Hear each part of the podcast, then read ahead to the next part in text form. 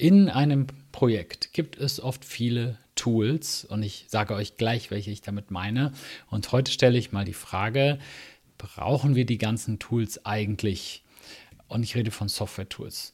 Software und Tools können sehr teuer werden. Also es geht zum Beispiel um SAP-Lizenzen. SAP-Lizenzen können in die Hunderttausende gehen.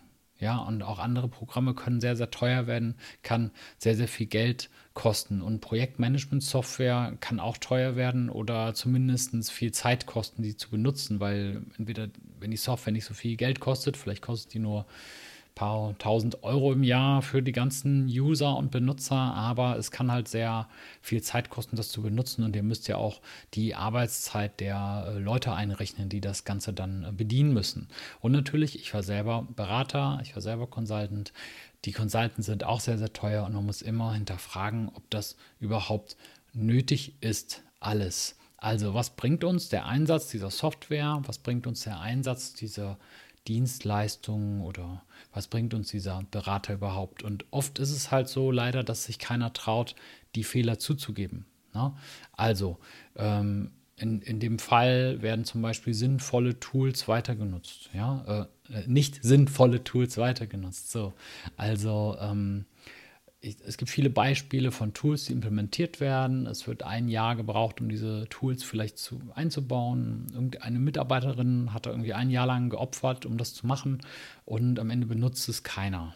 Ja, und äh, ja, das ist dann nicht sinnvoll, äh, das weiter zu benutzen, aber keiner traut sich das zuzugeben. Keiner weiß, was überhaupt der Business Case ist. Also mit Business Case meine ich jetzt schlicht und ergreifend, wer, ähm, äh, was bringt uns das? Ja, und was, was haben wir dafür eingesetzt oder was setzen wir immer noch vielleicht ein an Wartung und was bringt uns das, was sparen wir dadurch oder was gewinnen wir dadurch? Und es wird oft gesagt, ja, ja, das Tool ist ganz wichtig und es ist ein wichtiges Projekt, weil wir das implementiert haben. Ja, ne? ja, seid bitte ehrlich mit euch selbst.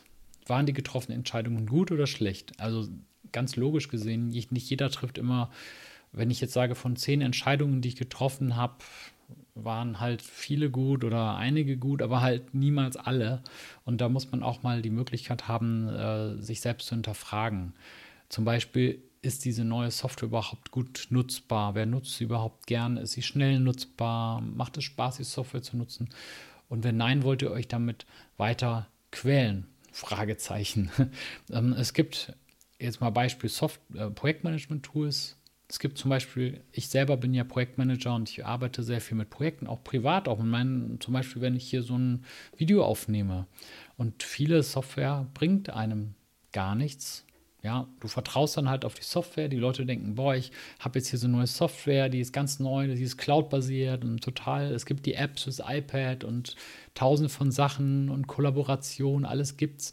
Und man vertraut dann halt auf diese Software und denkt, das wäre cool, weil man sich was Schönes Neues eingekauft hat und will dann vielleicht auch nicht zugeben, dass die Software zu viele Funktionen hat und man damit ehrlich gesagt gar nicht klarkommt. Ne? Also das, und da denkst du, ja, hm, da, am Ende landest du doch wieder bei Stift und Papier.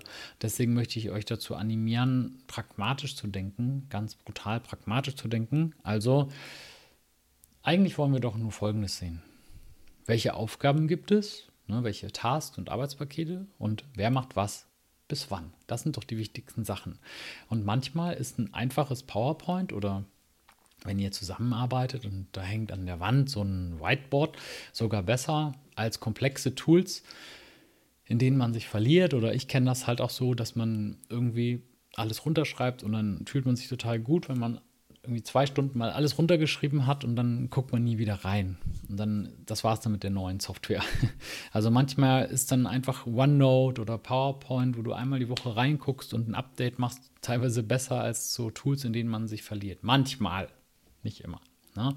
Und weil ich auch eben über SAP und so gesprochen hatte, ihr müsst halt regelmäßig hinterfragen, ob euer Unternehmen damit noch gut umgehen kann und ob diese Software die, die Aufgaben löst, auch die Aufgaben, die noch kommen werden. Ja, also äh, vielleicht vor zehn Jahren war es perfekt, jetzt nicht mehr, weil irgendwie, irgendwie es nicht mehr richtig funktioniert oder nicht mehr flexibel genug ist. Dann müsst ihr ehrlich überlegen, ja, Sollen wir nicht eine andere Software benutzen oder mal langsam in den nächsten fünf Jahren ausschleichen und durch was anderes ersetzen, anstatt immer wieder das tote Pferd weiter zu reiten? Also diese beiden Tipps möchte ich euch geben oder drei. Einmal komplett pragmatisch denken, dann haben wir einen kleinen Ausflug gemacht in Richtung Projektmanagement und in Richtung Software-Tools, die man vielleicht nicht mehr braucht. Denkt da mal drüber nach.